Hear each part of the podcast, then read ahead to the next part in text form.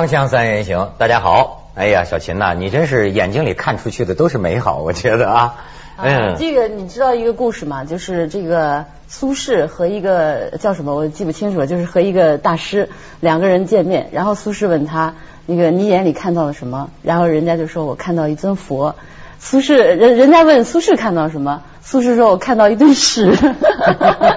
然后回家以后呢，这个呃他就特别开心啊，苏轼特别开心。回家以后就跟他妹妹说，就跟苏小妹说，说这个怎么样怎么样的，他胜了，他赢了。但是苏小妹说，其实你输了，因为你心中有屎，你看人家是屎；人家心中有佛，所以看你是佛。哦，我看周老师跟苏东坡有一拼。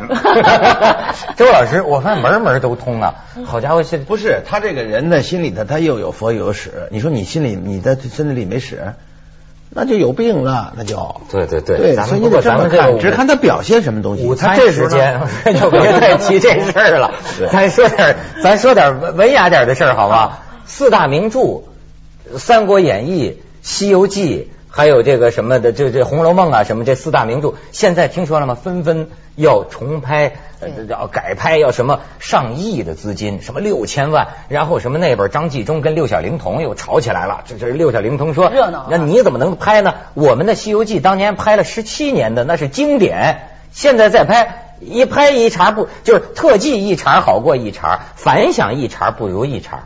哎，我不知道你们对这种现象。有兴趣吗？我的态度就是坚决批判，因为什么？因为这是商业，过度商业化，糟蹋名著。就这几个人的水平，他改编名著，他连及格他都不及格。那你说，而且过分的，就像你说的上亿啊，有钱有奶就是娘。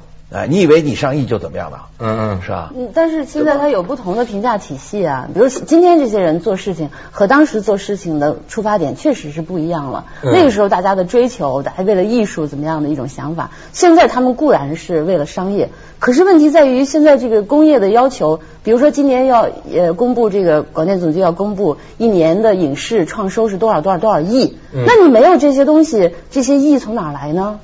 不对，这就是说价值观了，这就叫价值观。对，不同的哎，评你比如说。以骄奢淫逸为耻，以艰苦奋斗为荣，嗯这还是主流的一个核心的价值观，对吧？嗯嗯嗯以见利忘义为耻，以诚实守信为荣。这是八荣八耻宣传员不。是啊，当然了，这是这是不变的，你不能说时代变了，我们现在都无耻了。哎，我流氓我怕谁？那应该改成我一再的说，我们应该改成你是流氓谁怕你吗？对不对？你怎么能说说那个时候是追求艺术，现在咱们追求商业了？追求商业没有什么错误，关键是过度商业化，关键在这儿呢。啊，有奶就是娘，关键是，哎，但是呢，你是不是把这事儿看得也忒严重了？你按说四大名著啊，是我们中华民族的一个啊传统，一个文明的积累。那么你随便去给人家改去，那是非常荒唐的事情。但是大家现在要看电视啊，要看新的电视，要看好的电视，嗯呃，要看啊、这个够资格的人，就是说你自己本身就是一个偷鸡摸狗的，就是一一主，你去非去改编名著去，你这不是荒唐吗？你得想想。你看哈，因为我在香港啊，我就感觉这个香港人、台湾人，他没有大陆观众啊这种东西。就像你说的，觉得名著还是个名著啊，比较神圣我得我得不是，我得审一审，就你拍的怎么样？在香，你像在香港、在台湾呐、什么林黛玉、贾宝玉、关公啊、张飞这些人物，哎，出现在喜剧片也可以，出现在就随便弄嘛，它是个娱乐的东西，呃，较那个真儿吗？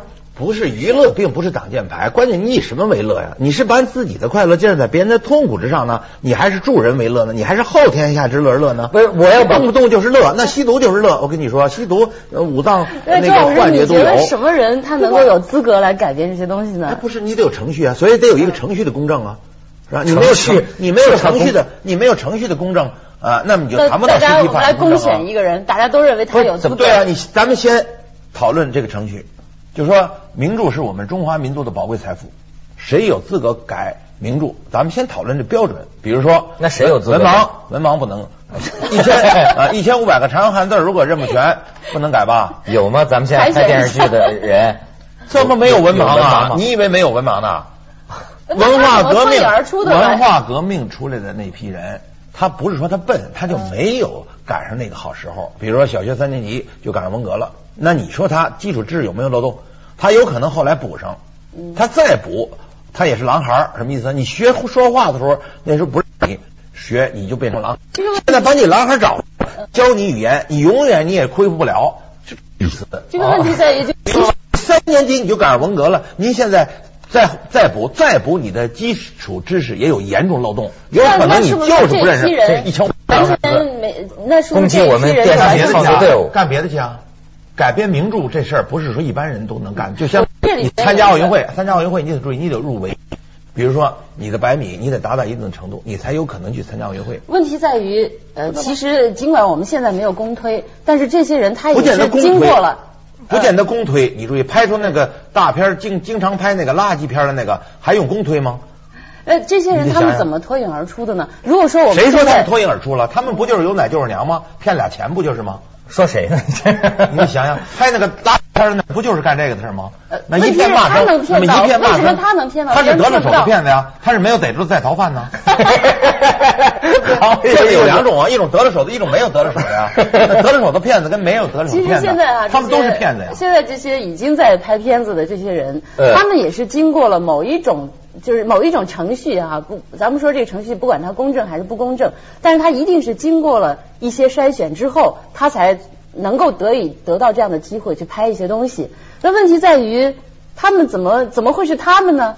如果说朱老师说他们都不符合这个很多条件，不是说都不符合。这个社会上他有得了手的骗子，那怎么了？那怎么了？你说，嗯，人家说他怎么就得了手了呢？哎，他就是得了手的骗子呀，因为任何的破案率都没有百分之百的。你看，就说还有没有逮着了在逃犯？没有挖出来的腐败官员，你说他怎么就腐败了？人你怎么就没挖出他来呢？是啊，他那意思，电视剧组都是有组织犯罪集团，不是说都市，不是说都市，但是电，但是这个圈里藏污纳垢，这不是常识吗？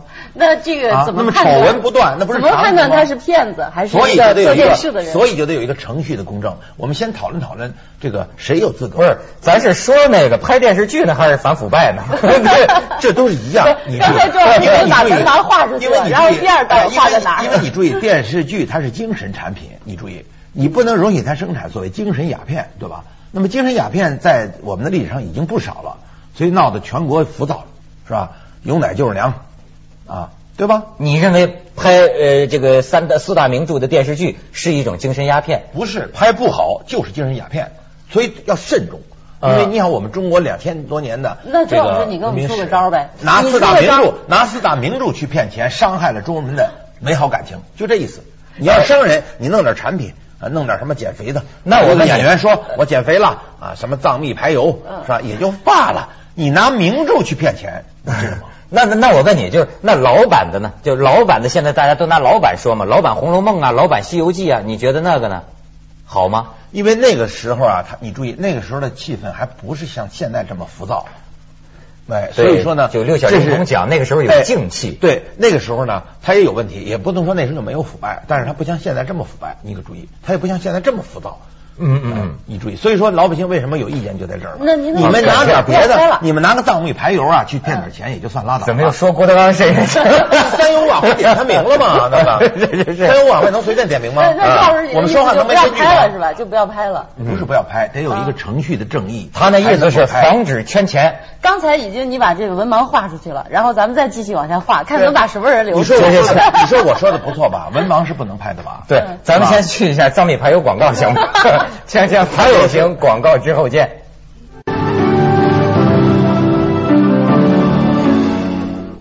你看那个时候说《射雕英雄传》，哎呀，我昨天晚上看中央台一访问金庸的，他放那个老片段，那个一个圆月啊，什么郭靖一拉弓，我一下想起那个时候回忆。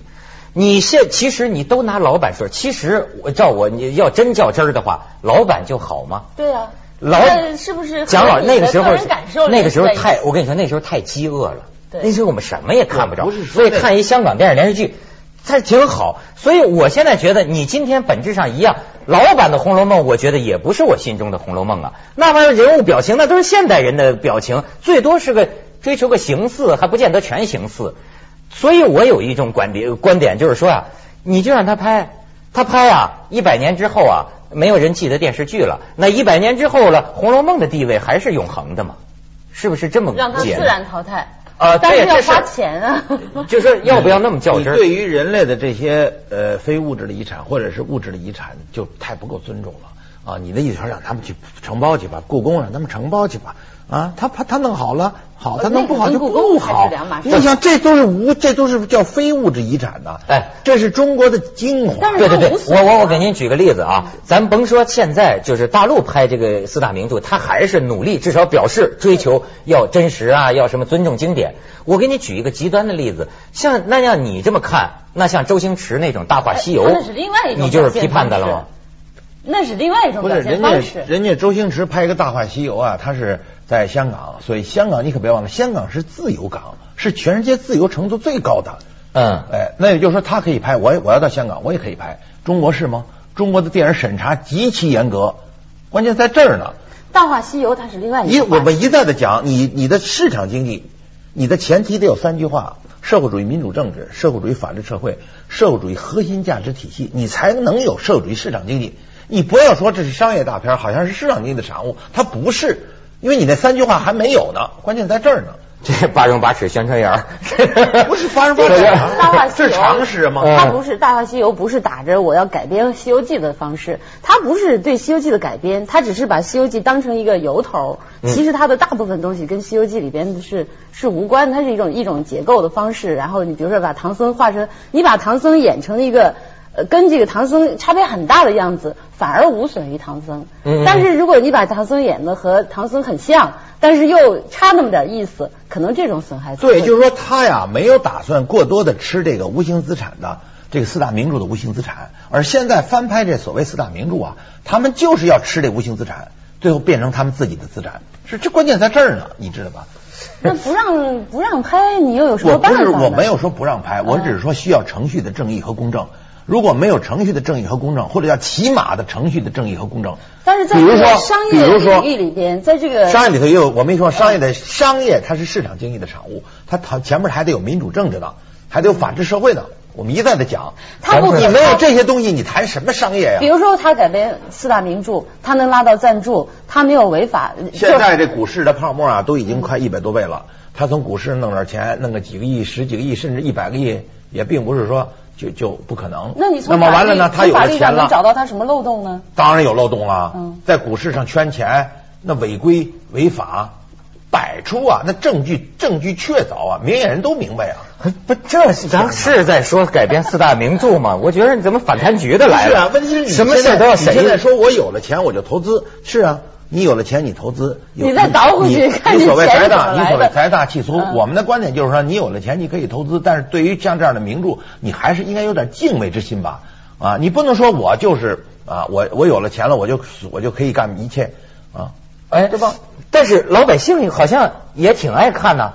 你现在的这个老百姓分成层，我不是老百姓，你不是老百姓吗？我们都是老百姓啊。嗯你不要老你不要老拿一个老百姓来呃做一个整体的概念。那老百姓骂他这大片的多的，你看看网上，可是我一片骂声。但是又骂又看，好像是对这些这个四大名著的。是是啊，他又骂又看，他对于拍的人，你爱怎么骂我怎么骂你只要进了电影院，嗯我就赚钱了，我就有奶就是娘了嗯，我就追房的票，我追求的是票房啊，啊这就是非问题了。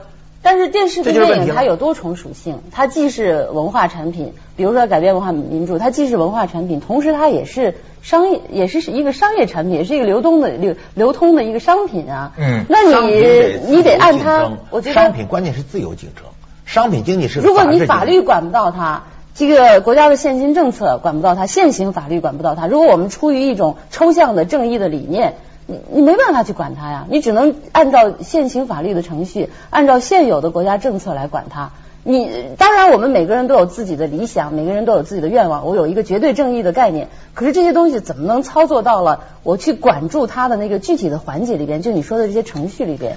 关键你可注意，前些年前几个月报纸还登了呢，电视局说了，大国产大片不许批评，这这叫管吗？啊，有这事儿吗？当然了，报纸都登了吗？不是一张报纸登的，是大部分的报纸都登了吗？国产大片不予批评，这叫管吗？这叫霸道，嗯，这叫违违宪，违背宪法。家伙这反贪局的八荣八耻宣传员，这还宪法宣传员那。当然了，你想想啊，但是没耽误了你怎么可能？你我们不怎么可是在这儿还批评呢你怎么可能造成我们国家不讲究荣荣辱？我们国家光是有奶就是娘啊！我不是我是我有钱我就也没耽误大家哎批评吧啊，批评完了呃完了这这次骂大伙儿又进去了，他把钱骗到了，将来他还这么干。那我们怎么办？那我们只能用舆论来说吧。他这说的呀，是这个现在影视商业机制当中的一些不公正的现象。嗯，其实我觉得周老师这样的人是非常需要的，他就像是一个警钟一样，对 随时给你们敲着不。是我需要，因为很多的人都跟我观点完全一样嘛，人家都说他们是垃圾大片嘛，嗯，是吧？包括美国，人家你送到去得奥斯卡奖，人家入围都没给你入嘛。那人美国人，人家干嘛？人人家呃那些所谓的艺术家很奇怪哈，为什么这些大导演他们做小成本的时候都做的还可以，一碰到大钱的时候就把片子做成这样？就是他就做成垃圾大片了嘛。为什么？为什丢人么钱？现眼吗？按说钱多的时候应该做东西更便利啊，为什么越有钱还好意思送到美国去为什么越有？钱越要做坏呢？你这想想，这太荒唐的。事情了。中国五千年多少好的东西啊，对吧？弄一个现眼的去去跑那国际上现眼去，哎现在又想拿这四个名著去现眼去，那当然老百姓有理由怀疑他们了，是吗？是不是存在一个垄断现象？就是说，当然了，他就是垄断嘛。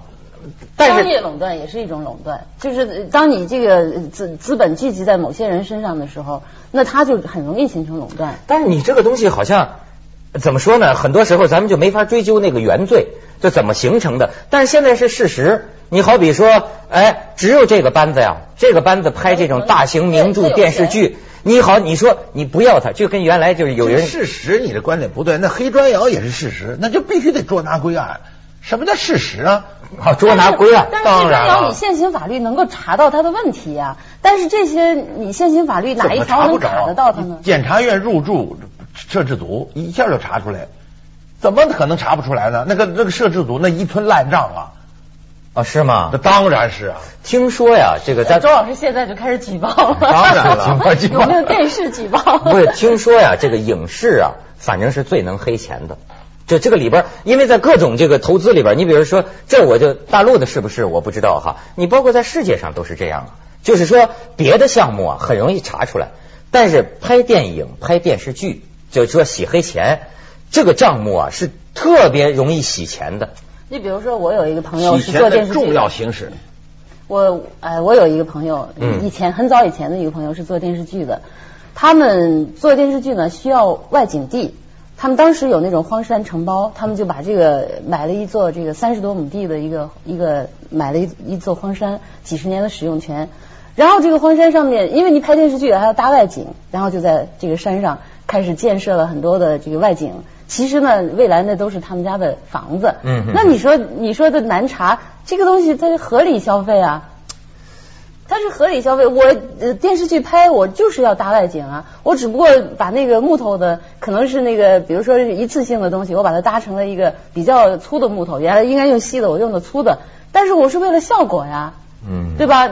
但是等到这个剧组撤了，这个地方就是这三十亩地，这个地方那就是留下来了。改编四大名著的问题可以往后放一放，先把反腐问题摆在第一位，是吧？咱们去一下广告，锵锵三人行，广告之后见。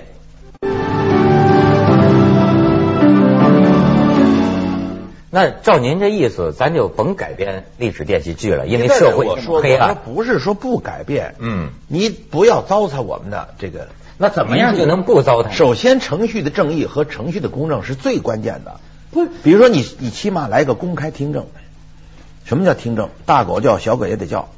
你让大伙儿都表达表达，就跟那火车票涨价似的。有人主张涨价，咱们海有人 不这么选海选一个不是海选，呃，这海选《红楼梦》的导演，下次不海选《红楼梦》的先保证他待遇。先海选那个评委，啊，关键在这儿呢，他是商业化运作，他找的评委，你今天你不跟他配合，下回他不找你，关键在这儿呢。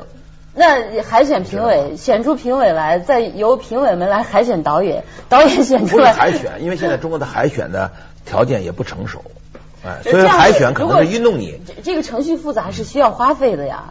咱们有程序、那啊，你说的这个程像这种这些花费又有谁来像这种？像这种牵扯到我们的呃非物质遗产的这所谓名著，嗯那人民代这个钱表人民代表大会不是我怎么听着说的嗯地方的代表大会那些人民代表啊？讨论讨论不为过吧？我们两千多全国人民。代表大会还表决一下，我们我 们那一个长江西游记三峡，一个长江三峡工程都上全国人民大会表决吗？这么两千三国演义》《三国演义》也跟三峡工程一样这么两。千多年的这么四大名著，难道不应该严肃对待吗？难道谁有钱谁就敢？可是三峡大坝上纲上线了吧？可是三峡大坝表决也没有起到多大作用。不是我没能毕起到多大竟还有一个作用？形式上的这么意义吧，三峡大坝最终建起来还有个形式上的意义吧。不是，这这没听说过，就像在呃港台啊、国外啊，也好像没听说过谁要拍一个什么东西。关键得这个公关键这个名著的，它是我们中华的非物质遗产，它属于我们中华民族的。不是您这个干预干预不干预创作自由啊？这也是宪法规定的。不是创作自由，这叫侵权。你不是像你刚才说周星驰，人家弄一《大话西游》，人家不主要还不是要吃你这个四大名著的无形资产，但是我们大陆想改编这个，他就是觉得这四大名著无形资产是巨大的，人们心目中都有丰碑。哎，嗯完了投机取巧，我弄点钱儿，我给改编，完了我把你们骗电影院，你们出来爱怎么骂我怎么骂我，我是我是有钱，我怕谁？可是按照周老师你说的这么个意思，他而且这种事情已经发生了若干起了。嗯对，你骂人家管什么用啊？但是人家要是按说，我保证你电影，我保证你第呃进电影院就哭，结果大伙儿都笑了，笑了怎么着？我钱到了，我有钱偷着乐，他是这么一批人，你注意吧？哎呀，没好人了。我听他这对我觉得按周老师这个办法下去的话，你这个连程序咱们就得一步一步倒着走，对，全部都得倒回倒着往不是回走。你听他说，跟他穿着衣服一样，就是黑呀、你这个社会，咱照他这么说，就是没办法往前什么圈子都一样，你坏人当道，那你坏人当道怎么办？连改编个电视剧，咱们也得审审你。没办法信任。啊！名著，你这社会也你要是一般的你改编你国家的遗产，那没有产。全民公决，包括